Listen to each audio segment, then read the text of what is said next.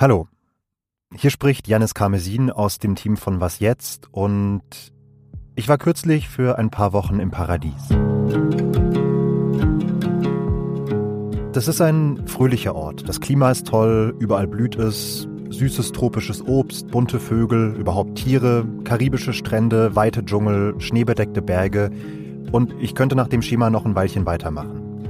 Ich war in Kolumbien, einem Land, das eigentlich alles mitbringt, um das Paradies auf Erden zu sein.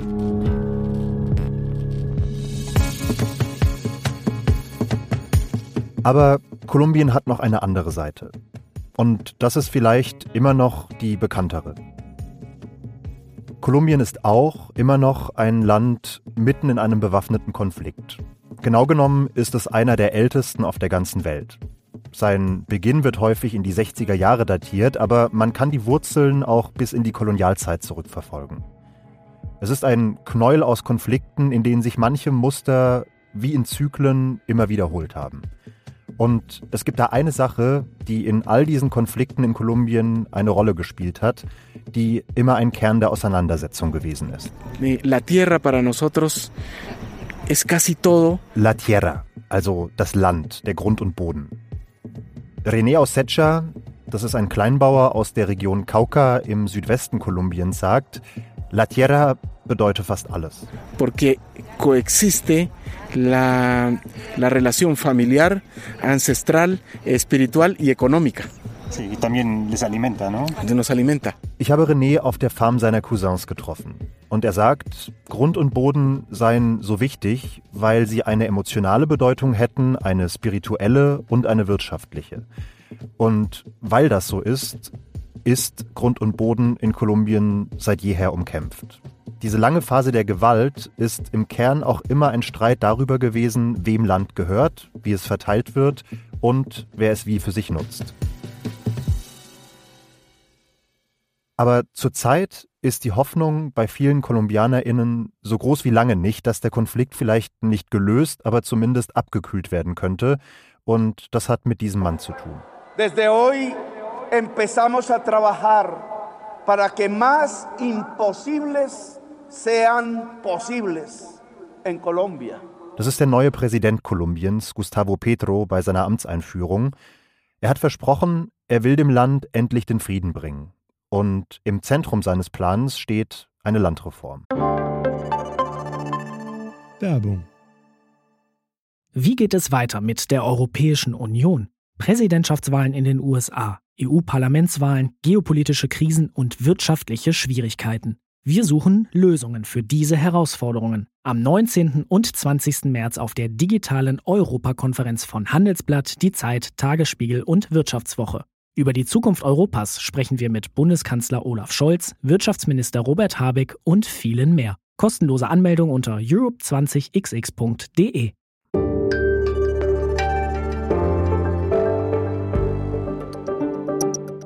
Und damit hallo bei diesem Samstagsspezial von Was jetzt? Ich habe es schon gesagt, aber weil Namen ja bekanntlich Schall und Rauch sind, sage ich es nochmal. Ich bin Janis Karmesin aus dem Team von Was jetzt? Ich war im Februar und März in Kolumbien und ich habe dort recherchiert, wie der erste linke Präsident in der Landesgeschichte Kolumbiens das Land verändern will und welche Rolle die Landfrage für seine Pläne spielt. Gehen wir, um das Problem so richtig zu verstehen, nochmal zurück auf die Farm in Cauca zu René Ausecha. Wir laufen gerade von einer Kaffeeplantage hoch zum kleinen Farmhaus oben auf dem grünen Bergkamm auf 1800 Metern über dem Meer. Der Berg ist steil, deswegen sind wir so ein kleines bisschen aus der Puste. Und an einem Punkt dieses Aufstiegs stoppt René Ausecha. Er zeigt mit dem Finger auf die Bergkette gegenüber auf der anderen Seite des Tals. Allá en las montañas ves una casita, otra casita, otra casita. Und er sagt zu mir, guck da, da ist ein Häuschen und da und da und da. Und er will damit sagen, die Häuschen liegen ziemlich nah beieinander. Cada una es una finquita pequeña y no hay más tierra. All diese Fincas sind klein. René sagt, sie sind zu klein.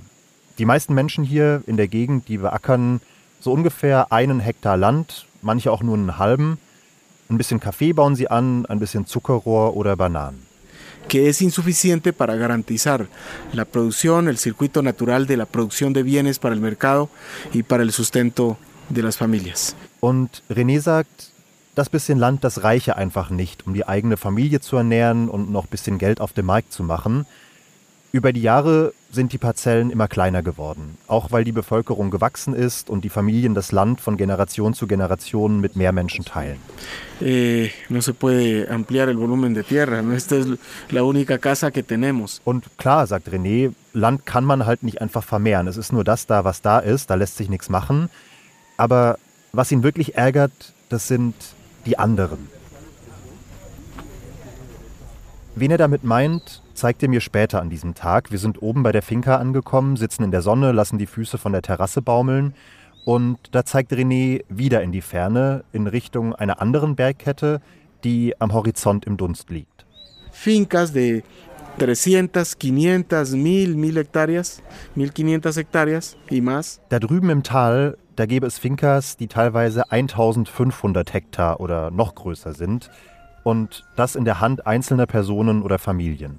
Grandes fincas que no producen absolutamente nada, no, no aportan al sistema alimentario, no pagan impuestos. Da findet man vor allem riesige Monokulturen, vor allem Zuckerrohr, Pflanzen, die nichts zur Ernährung des Landes beitrügen. Und die BesitzerInnen bezahlten oft nicht mal Steuern. E indígenas que no tienen nada y que tienen que ir como jornaleros a esas haciendas. Und gleichzeitig müssten Indigene, die überhaupt kein Land besitzen, auf genau diesen Fincas arbeiten als Tagelöhner, um irgendwie zu überleben.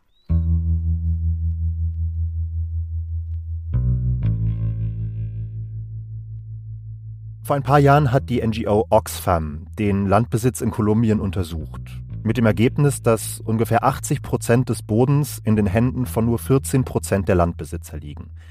Das lässt sich nicht ganz präzise messen, weil das kolumbianische Landkataster ziemlich veraltet ist und unvollständig. Andere Untersuchungen kommen deshalb auch zu etwas anderen Zahlen, aber das Ergebnis ist unterm Strich immer dasselbe. Der Landbesitz konzentriert sich in Kolumbien in den Händen von wenigen Menschen, vor allem Viehzüchtern, Zuckerrohrbauern, Palmplantagenbesitzern.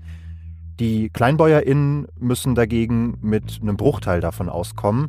Dabei sind sie es, die ungefähr 70 Prozent der Lebensmittel in Kolumbien produzieren. Das hat das Agrarministerium errechnet. In diesem ungleichen Zugang zu Land drückt sich die allgemeine große soziale Ungleichheit in Kolumbien aus.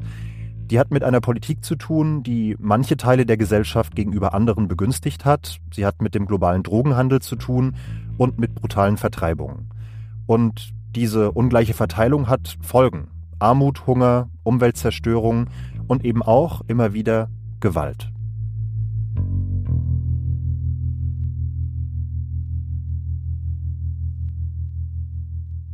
Ich habe das anfangs schon kurz angeschnitten. Wenn man die Wurzeln des Landkonflikts verstehen will, dann muss man im Grunde zurück bis in die Kolonialzeit. Denn damals ist sowas wie der Urkonflikt, könnte man es nennen, entstanden. And there are two ideological visions. Es konkurrieren seitdem zwei verschiedene Verständnisse von Land. Das hat mir Natalia Ruiz erzählt. Sie ist Juristin, Kolumbianerin. Sie forscht zur Landfrage und zurzeit ist sie Gastforscherin an der Uni in Göttingen. So with you in one hand, you have this the right of property. That is the basis of civil law everywhere. Das eine Lager sehe Land vor allem als Gut oder als Ware. Land zu privatisieren und es als Eigentum zu besitzen, wird von diesen Menschen als republikanisches Grundrecht verstanden. And no matter how big is the land, Und dieses Grundrecht, das müsse geschützt werden, völlig egal, wie viel Land man auch besitzt und wie man es nutzt. Die Idee, dass Land überhaupt Privatbesitz sein kann, ist mit den spanischen Kolonialherren nach Kolumbien gekommen. Wer bei der Kolonialisierung einen guten Job, nenne ich es jetzt mal, gemacht hat, ich weiß, das klingt zynisch, der bekam vom spanischen Königshaus häufig Grundstücke geschenkt. Land ist damals in der kolonialen Gesellschaft also zum Statussymbol geworden und zu einem Ausdruck von Macht. Es sind Oligarchien entstanden. Und dieses Denken ist auch nach der Unabhängigkeit Kolumbiens, das war 1810, im Land verhaftet geblieben. And in the other hand, Und dann, sagt Natalia Ruiz, ist da noch ein zweites, ein komplett konträres Verständnis von Land. Ein zweites Lager, das findet, the land has to be in the hands of the people there. They can produce and live. Boden sei ein gesellschaftliches Gut. Menschen sollten es gemeinschaftlich bewirtschaften, um sich und andere zu ernähren. Dieses Denken entspricht ungefähr der Weltsicht der Indigenen, der Urbevölkerung und ihrer Nachkommen und es ist später zu einem ideologischen Grundpfeiler vieler lateinamerikanischer Revolutionäre geworden.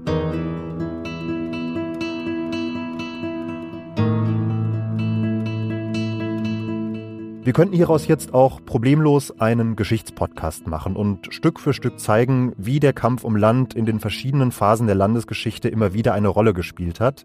Zum Beispiel während des Krieges der Tausend Tage am Ende des 19. Jahrhunderts, während der Wirtschaftskrise der 1920er Jahre oder während des Bürgerkriegs zwischen liberalen Kommunisten und Konservativen in den 40er und 50er Jahren. Aber das würde tatsächlich ewig dauern, daher nur so viel, immer wieder hat sich während dieser Auseinandersetzungen ein Muster wiederholt. Wer schon viel Land besessen hat, wollte es verteidigen oder besser noch vermehren, und die, die wenig oder gar keins hatten, haben sich organisiert, um auch etwas abzubekommen. Genau aus dieser Dynamik, kleiner Zeitsprung, ist dann Mitte der 60er Jahre der Konflikt entstanden, der, wenn auch mittlerweile nicht mehr ganz so blutig und in veränderter Form, bis heute anhält. Es así como la institución armada das ist eine Rede des damaligen Präsidenten Guillermo León Valencia aus dem Jahr 1965. Er hat damals einen Erfolg zu verkünden, nämlich dass das Militär große Fortschritte dabei mache, das Land unter die Kontrolle des Staates zu bringen. Que se resume en las siguientes actividades.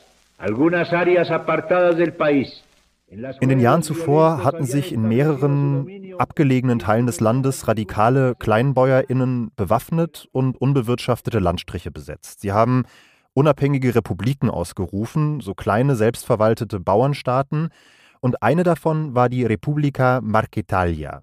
Ungefähr 1000 BewohnerInnen hatte die, gelegen im Südwesten des Landes. Als Teil dieser militärischen Offensive, von der der Präsident gesprochen hat, greifen Mitte der 60er Soldaten auch diese Republika Marquetalia an und zerschlagen sie. Aber ein Teil der BäuerInnen flieht in die Berge, tut sich mit weiteren Guerilleros zusammen und daraus entsteht eine Gruppe, die in den Jahrzehnten danach zu einem Hauptakteur dieses Konflikts in Kolumbien wird, die Fuerzas Armadas Revolucionarias de Colombia, die FARC. Diese FARC wächst mit den Jahren ziemlich schnell. Es sind erst Hunderte, dann sind es Tausende KämpferInnen. Die breiten sich im Land aus, vor allem in Richtung Osten, in Richtung des Amazonas, also in Gebiete, in denen der Staat kaum präsent ist, in dem es keine Straßen gibt, kein funktionierendes Gesundheits- oder Justizsystem. Die kämpfen gegen die kolumbianische Armee, sie beschießen Polizeistationen und entführen Menschen. Und zwar unter anderem mit dem Ziel, den großen Latifundien, also den Großgrundbesitzern, Land zu entreißen und es zugunsten der kleinbäuerlichen Bevölkerung umzuverteilen. Das ist zu Beginn ein relativ linearer Konflikt gewesen. Die Rebellen gegen den Staat und die großen Landeigentümer. Aber dann sind als Reaktion auf diesen Aufruhr nach und nach im ganzen Land Gruppen entstanden, die den Konflikt deutlich komplizierter gemacht haben, komplexer und vor allem brutaler.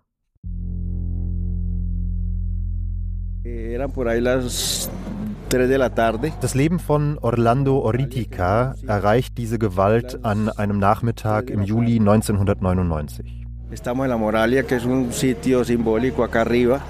Er ist da gerade in einem Dörfchen in der Nähe der Stadt Tuluá unterwegs und er feiert mit anderen Gläubigen eine Prozession zu Ehren der Jungfrau Maria. Die Feier läuft schon, da nähern sich der Prozession mehrere Trucks. In diesen Trucks sitzen uniformierte Menschen in Camouflage. Orlando denkt, das ist die Armee. Entonces entran ahí en la procesión y, y ya iban focalizado quién era el presidente de la Junta. Diese Uniformierten steigen aus, sie mischen sich unter die Feiernden und dann gehen sie auf eine Gruppe Menschen zu, zu der auch eine junge Frau und deren Vater gehören. Der Mann ist der Kopf einer Bauernkooperative.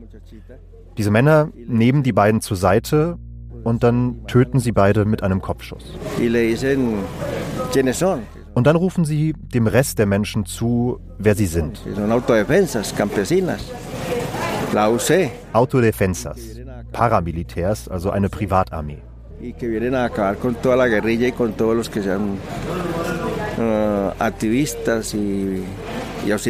guerrilla. Und sie sagen, dass sie gekommen sind, um die Guerilla auszuschalten und alle, die sich mit ihr verbündet haben.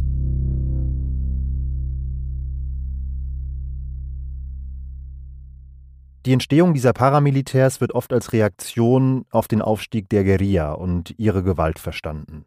Die sind vor allem so ab Ende der 70er Jahre entstanden, rechte Privatarmeen, finanziert und gefördert von wohlhabenden KolumbianerInnen und geduldet von der Politik und dem Militär. Die haben nach und nach an Macht gewonnen und 1997, also kurz vor dem Attentat, das Orlando da gerade beschrieben hat, haben diese Gruppen ihre Kräfte gebündelt und haben sich zu den Autodefensas Unidas de Colombia zusammengeschlossen, einem rechten Kampfverband mit Zehntausenden Soldaten.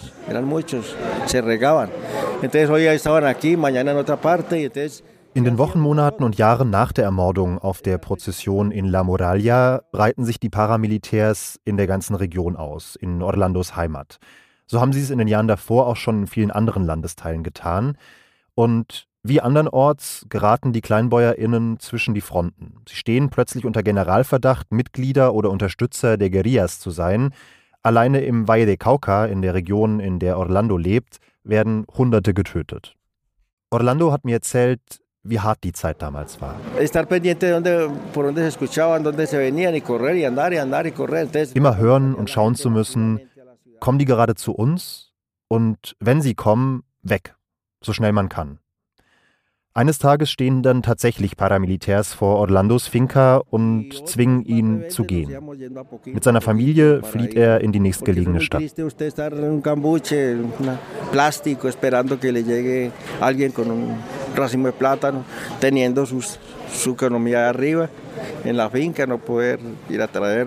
Dort leben sie in einem Verschlag, nennt er das, mit einer Plastikplane als Dach und eben nicht mehr auf der Finca, die seine Familie über Generationen bewirtschaftet hat.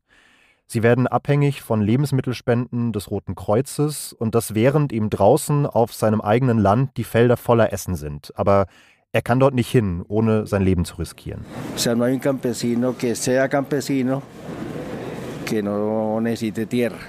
Orlando sagt, ohne sein Stück Land ist ein Bauer kein Bauer. Und was damals passiert ist, das wirkt bis heute nach, sagt er.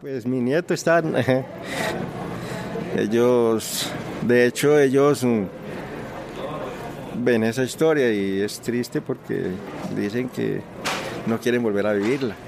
Er lebt heute mit seinen Enkeln zusammen und er erzählt, dass die sich fürchten, dass auch ihnen so etwas irgendwann passieren könnte, dass also auch sie vertrieben werden könnten.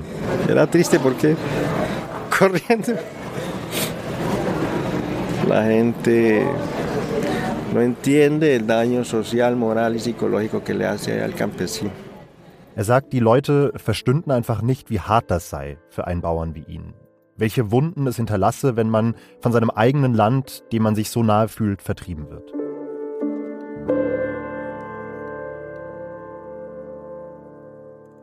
Über die Jahre des Konflikts sind in Kolumbien fast acht Millionen Menschen vertrieben worden. Das hat eine Wahrheitskommission ermittelt, die den Konflikt und seine Folgen für die Gesellschaft aufarbeitet. Nicht nur die Paramilitärs haben Menschen vertrieben, sondern auch die linken Guerilla-Gruppen, wenn auch in einem geringeren Ausmaß. Laut dieser Wahrheitskommission sollen zwischen 6,5 und 8 Millionen Hektar Land gewaltsam geraubt worden sein, vor allem in den 80er und 90er Jahren. Damals ist, das vielleicht für den Kontext, Kokain in Nordamerika und Europa zu einer Modedroge geworden und Kolumbien zum größten Produzenten der Coca-Pflanze. Und in dieses Geschäft sind sowohl die Guerilla als auch die Paramilitärs eingestiegen. Sie haben den Anbau und den Transport der Pflanze organisiert. Und so ist Land noch wertvoller geworden und damit auch noch mal umkämpfter. Viele KleinbäuerInnen standen damals vor der Wahl, entweder sie kooperieren, also bauen auf ihren Feldern statt Obst und Gemüse Kuka an, oder sie verlassen ihr Land, sie werden vertrieben. Etwa 450.000 Tote registriert die Wahrheitskommission ab dem Jahr 1985. Ungefähr die Hälfte davon rechnet sie den rechten Paramilitärs zu, etwa ein Fünftel der Farc-Guerilla und der Rest verteilt sich auf die anderen bewaffneten Gruppen und das kolumbianische Militär. Das sind die blutigsten Jahre dieses Konflikts.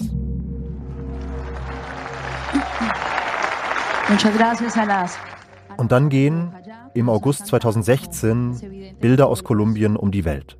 Muy bien, ha llegado el momento que esperaba el país.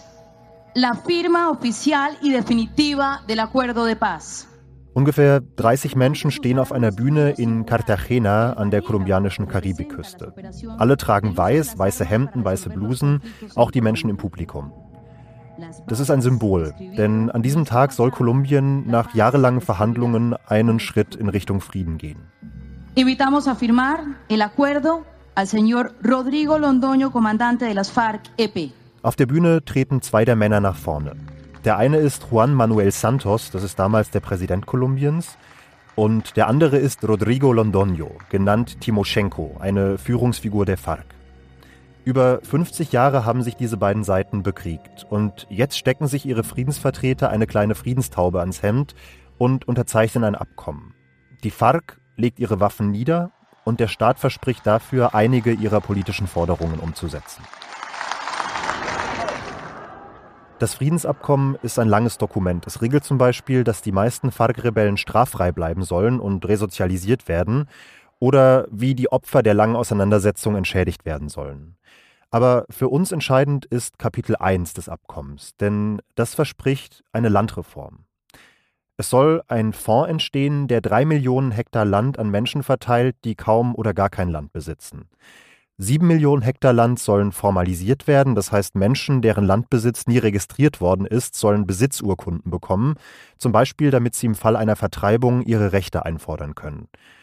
Dann soll ein Gericht für Landkonflikte entstehen, um zum Beispiel die Rückgabe von geraubtem Land durchsetzen zu können. Und das ländliche Kolumbien soll entwickelt werden, mit einem Anschluss ans Stromnetz, besseren Straßen, Krankenhäusern, Schulen.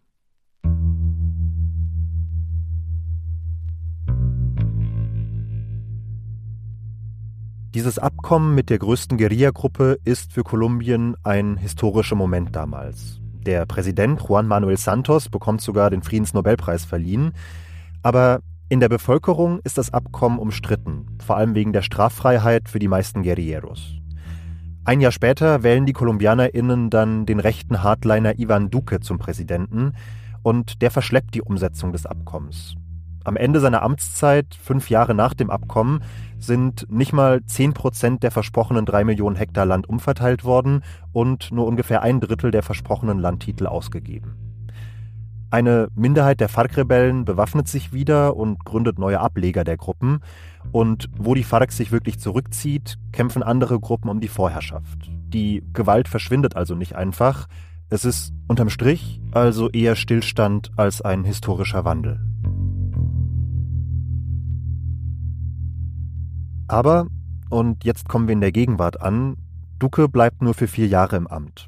Bei der Wahl 2022 gewinnt mit sehr dünnem Vorsprung ein Mann, der behauptet, er meine es jetzt wirklich ernst. Mit dem Frieden und mit der Landreform. Der sagt Sachen wie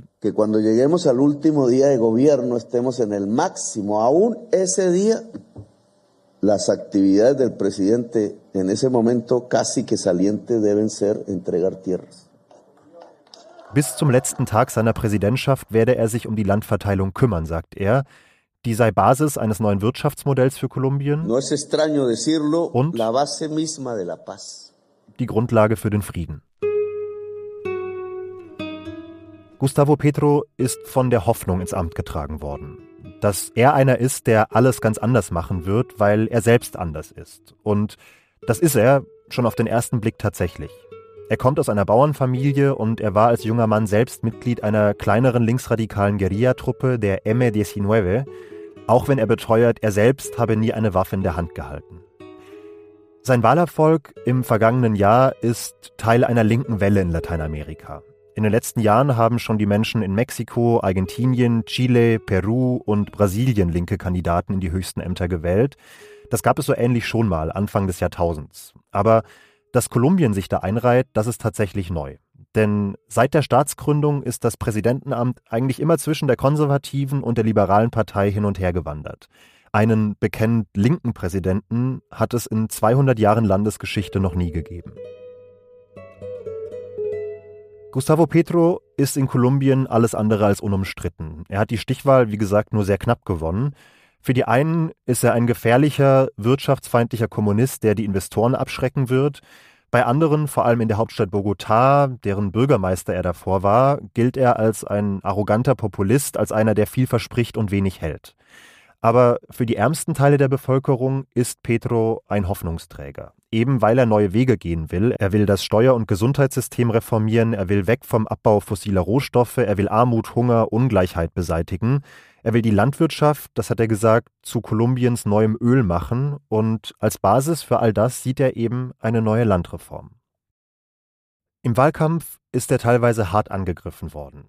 Petros Gegner haben prophezeit, wenn so ein Radikaler ins Amt kommt, dann werde Besitz nichts mehr wert sein, dann werde es Enteignungen geben. No, no, no, no, no, no, no, no, so imagine. Und dieser Mann, der mir hier so konsequent widerspricht, ist einer der lautesten Gegner von Gustavo Petro gewesen. Er heißt José Félix Lafaurie und während wir bislang ja vor allem Kleinbauern gehört haben, ist er einer von der anderen Seite, könnte man sagen. Lafaurie führt einen der mächtigsten Lobbyverbände des Landes, Fedegan, den Viehzüchterverband. Das ist ein Verband mit 700.000 Mitgliedern und denen gehören rund 35 Millionen Hektar Land in Kolumbien. Das sind 70 Prozent der Landflächen, die in Privatbesitz sind. Man könnte also sagen, Fedegan ist auch ein Verband der Großgrundbesitzer. Das sage ich zumindest irgendwann im Interview. Aber Laforie sagt, ich glaube, Sie haben da was falsch verstanden. Er sagt, Senor Periodista, mein lieber Herr Journalist, dann teilen Sie doch bitte mal die 35 Millionen Hektar Land durch 700.000 Mitglieder. Haben Sie einen Taschenrechner zur Hand? No, bueno, pero sí, sí, me imagino. Und ich habe dann so gestammelt, äh, Nee, habe ich gerade nicht, aber passt schon, ich kann es mir vorstellen, das sind ungefähr 50 Hektar pro Person. No, no, no, no, no, no, no, no, no, so imagine. Und dann sagte er eben, nee, nee, nee, nee, nee, nee, das können Sie sich eben nicht vorstellen. 50 Hektar Land, das sei nicht viel für einen Viehzüchter und das mache ihn schon gar nicht zum Großgrundbesitzer. Laforie reagiert empfindlich darauf, wenn er und sein Verband in diese Ecke gestellt werden. Die Viehzüchter als die Bösen, als die Täter. No, los ganaderos son víctimas. Sie seien doch selbst Opfer des Konflikts, sagt er. Sie seien doch auch von der FARC bedroht und beraubt, entführt und getötet worden. Und das stimmt natürlich auch.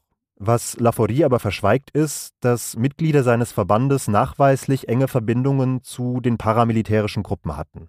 Lafories Amtsvorgänger ist deshalb sogar zu einer Gefängnisstrafe verurteilt worden.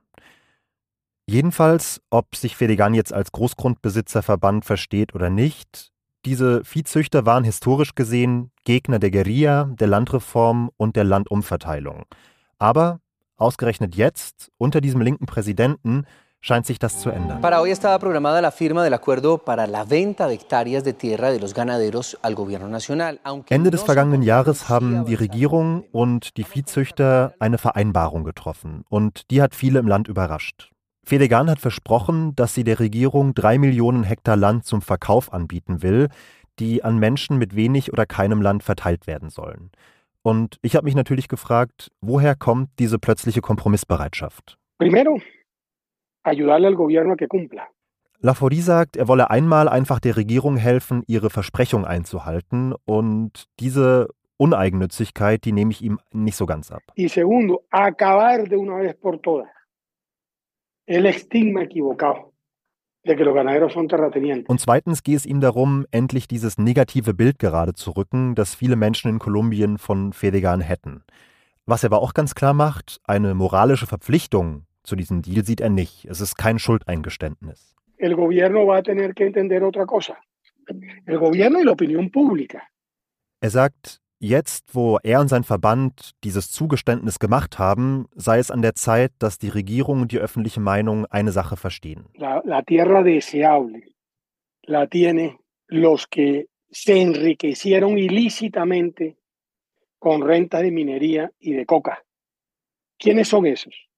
Los grupos armados dass sie sich das Land eigentlich bei denen holen sollten, die illegal Profit damit gemacht hätten, und das seien eben nicht die Viehzüchter, sondern die bewaffneten Gruppen. Was Laforie nicht sagt, ist, dass der Deal auch finanziell attraktiv für die Viehzüchter ist. Denn die Regierung hat angekündigt, wer sein Land nicht landwirtschaftlich nutzt und nicht bereit ist, es zu verkaufen, der soll künftig hoch besteuert werden. Die Einnahmen daraus sollen dann eben wiederum in den Aufkauf von Land fließen.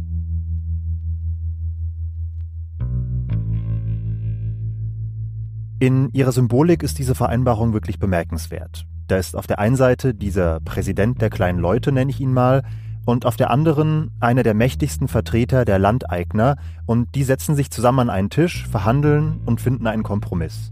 Das ist für Kolumbien ein Riesenschritt. Und es könnte der Anfang sein für weitere Deals mit Landeigentümern, mit der Zuckerrohrindustrie oder mit der Palmölindustrie zum Beispiel. Aber es gibt auch Kritik an dem Vorgehen. Zum Beispiel, weil durch den Aufkauf von Land Millionen an Steuergeldern in einen Sektor fließen, der sowieso schon wohlhabend ist. Viele fürchten auch, dass mit geraubtem Land gehandelt werden könnte, also Land, das den Verkäufern eigentlich überhaupt nicht zusteht, und dass Viehzüchter entgegen ihrer Versprechungen Land mit ausgelaugten Böden anbieten könnten, das sich überhaupt nicht für den Anbau von Obst oder Gemüse eignet. Und auch Natalia Ruiz, die kolumbianische Landforscherin von der Uni Göttingen, sagt, This is not the way to solve in the long term. Sie sagt, die Symbolik dieses Abkommens sei tatsächlich bemerkenswert, aber einfach nur ein paar Millionen Hektar Land umzuverteilen, das werde das Problem noch lange nicht nachhaltig lösen. Das habe die Vergangenheit gezeigt, denn immer wieder haben kolumbianische Regierungen in den letzten 60 Jahren Land verteilt an KleinbäuerInnen. Aber immer wieder haben sich auch die gleichen Mechanismen wiederholt. Am Ende ist das Land oft und oft gewaltsam in den Händen der Großgrundbesitzer gelandet. There are no security uh, offered to the people in the rural area. Das hat damit zu tun, dass der Staat in vielen ländlichen Gegenden einfach nach wie vor kaum präsent sei. Da sei niemand, der dafür sorge, dass das Land eben nicht wieder in die falschen Hände falle. It's a, it's a little bit like a hearing uh, the Roman Empire, like ascending uh, once per year uh, military judges uh, to these areas and solve conflict, conflicts and we give some aids and leave the areas. Natalia vergleicht das mit dem alten Rom. Die da oben bequemen sich einmal im Jahr raus zu den Menschen und danach ließen sie sie wieder alleine. Das sei das eigentliche Problem, sagt Natalia Ruiz, dass die ländlichen Gegenden in Kolumbien vom Staat vernachlässigt würden. Wenn die Landreform ihr Ziel erreichen soll, sagt sie, also Millionen Menschen aus der Armut zu holen, die Mangelernährung zu bekämpfen, die Landwirtschaft anzukurbeln, dann müsse der Staat seinen Umgang mit den ländlichen Regionen ganz grundlegend verändern. 40 kilómetros en carretera Beto Vaquero Lopez kennt diese Probleme gut. Er hat sich eine Ruana übergeworfen, das ist quasi der kolumbianische Poncho, und er steht im Gemeindezentrum von San Juan de Sumapaz. Das liegt drei ziemlich ruckelige Autostunden südlich von Bogotá in einer riesigen, moorartigen Steppe auf 3500 Metern Höhe. San Juan ist wirklich ein winziges Kaff. Es besteht eigentlich nur aus zwei Straßen, aber trotzdem ist es in dieser sehr dünn besiedelten Gegend schon sowas wie die Bezirkshauptstadt. Eh, han habido ya casos de, campesinos que han muerto de camino porque no alcanzan a llegar al centro de atención. Beto Vaquero Lopez erzählt, er kenne Menschen aus der Gegend, die auf dem Weg zum nächsten Arzt gestorben seien, erzählt er, weil der Weg so weit war. Hay campesinos que pueden venir hasta este centro de atención eh, por lo menos a tres días de camino. Für manche sei die kleine Krankenstation hier im Dorf die nächstgelegene Option, wenn sie mal krank werden, sagt er. Aber selbst hierhin brauchen manche noch drei Tage. Wie dieser Region, Sumapaz, geht es vielen Landstrichen in Kolumbien. Es fehlt an Krankenhäusern, es fehlt an Schulen und es fehlt auch oft an Straßen, um zum Beispiel die Ernten in der nächstgelegenen Stadt auf einem Markt anbieten zu können. Auch deshalb ist es so schwer für viele KleinbäuerInnen von der Landwirtschaft zu leben. Und auch deshalb haben sich viele für den Coca-Anbau entschieden. Der bietet ein sicheres Einkommen und die bewaffneten Gruppen kümmern sich um die Logistik. Aber Beto Vaquero Lopez hat große Hoffnungen, dass sich hier in Sumapaz bald einiges verändern könnte. Und das hat auch mit Gustavo Petros Regierung zu tun. Im Februar hat sie die Gegend nämlich zu einer Zona de Reserva Campesina erklärt. Das ist frei übersetzt eine kleinbäuerliche Schutzzone. Und das Ganze basiert auf einer Idee, die nicht ganz neu ist. Sie entstammt einem 30 Jahre alten Gesetz und sie findet sich auch im Friedensabkommen mit der FARC. Aber seit Anfang der 90er, als diese Idee entstanden ist, sind in ganz Kolumbien nur acht solcher Schutzzonen eingerichtet worden. Die Regierung Petro hat dagegen schon im ersten halben Jahr ihrer Amtszeit vier weitere Anträge genehmigt. Im Grunde wird in diesen Gebieten die Art von Landwirtschaft erprobt, wie Gustavo Petro und wie Millionen KleinbäuerInnen in Kolumbien sie sich vorstellen. Auf dem Papier könnten diese Schutzzonen, zumindest lokal gesehen, gleich eine ganze Reihe von Problemen auf einmal lösen. Zum einen fließt Geld in die Sonas für die Entwicklung der Gegend.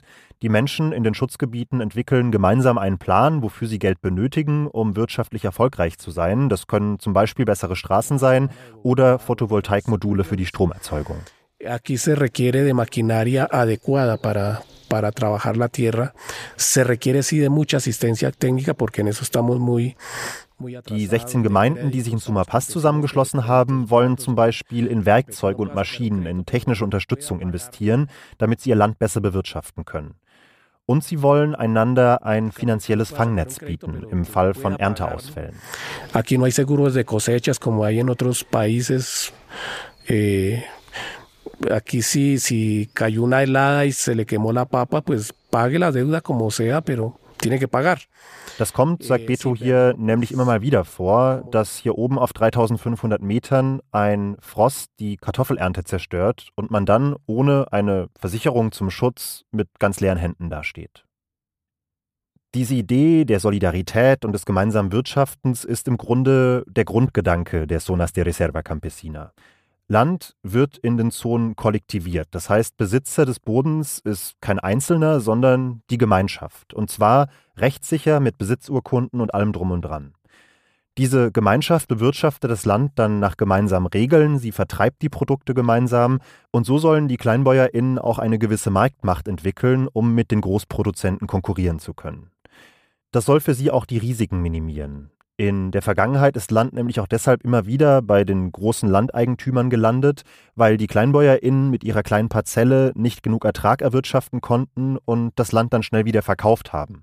Im Kollektivbesitz wäre das dann nicht mehr möglich, klar, und wenn es gut läuft, eben auch nicht mehr nötig.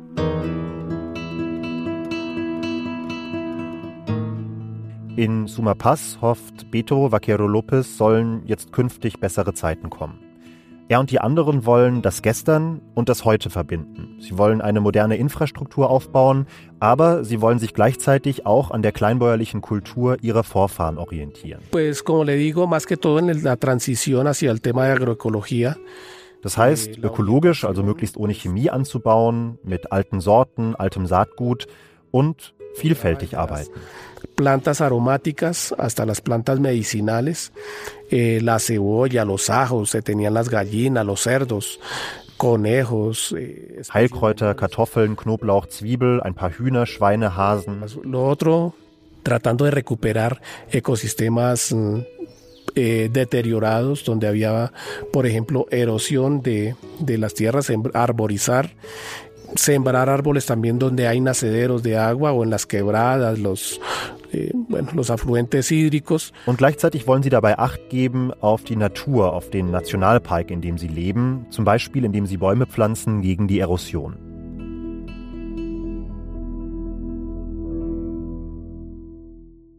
Eine Landbevölkerung, die nachhaltig Landwirtschaft betreibt und davon auch noch gut leben kann die genug Lebensmittel für das Land und sogar für den Export produziert und teure Importe von Lebensmitteln aus dem Ausland überflüssig macht. So stellt sich der Präsident Gustavo Petro das Kolumbien nach einer erfolgreichen Landreform vor. Aber der Weg dahin ist noch verdammt lang. Die drei Millionen Hektar der Viehzüchter sind weder gekauft noch umverteilt. Die kleinbäuerlichen Schutzzonen sind vor allem Modellprojekte im ganz kleinen Stil. Und daneben bleiben noch weitere große Leerstellen. Weil zum Beispiel die Gerichte des Landes unterbesetzt und überfordert sind, läuft die Rückgabe von den Millionen Hektar geraubtem Land nur sehr langsam. Und das Kataster, in dem die Besitzverhältnisse für Grundstücke erfasst werden sollen, ist bislang nur in Bruchstücken aktualisiert worden. Und trotzdem sagt Beto Vaquero López, er sei zurzeit so hoffnungsvoll wie lange nicht. Creemos que es tal vez el, después de Simón Bolívar ha sido el, el, el, único gobierno que, que, es de esencia del, del pueblo. De hay un hombre que reconoce las problemáticas, que reconoce las necesidades. Er sagt, vielleicht sei das gerade die erste Regierung, die wirklich die Sorgen der einfachen Leute verstehe. Und zwar seit, und das nenne ich mal einen Wahnsinnsvergleich, dem großen Befreier Simón Bolívar. Ojalá que en el gobierno de Petro se solucionaran todos los problemas que se han acumulado durante, no sé, 400 años tal vez. Aber er ist auch Realist. Er sagt, er hoffe natürlich, dass Pedro die Probleme der letzten 400 Jahre in Kolumbien lösen könne. Ich habe da so rumgealbert und gesagt, ha, ihm bleiben ja immerhin noch drei Jahre. Pero sabemos que eso, es, eso es imposible. eso es imposible. Aber ihm sei natürlich auch klar, dass das unmöglich ist. Das war's mit dieser Spezialfolge von Was jetzt? Ich freue mich natürlich wie immer über Feedback an wasjetzt.zeit.de. Danke an Konstanze Keins für die Redaktion dieser Folge, an Milica Tekeljeva von Pool Artists für Support bei der Produktion und vielen Dank an Stefan Peters von der Uni Gießen und Alke Jens vom Arnold Bergstresser Institut, die mir mit ihrer Expertise sehr geholfen haben. Ich bin Janis Karmesin, wünsche Ihnen ein schönes Wochenende und sage bis bald.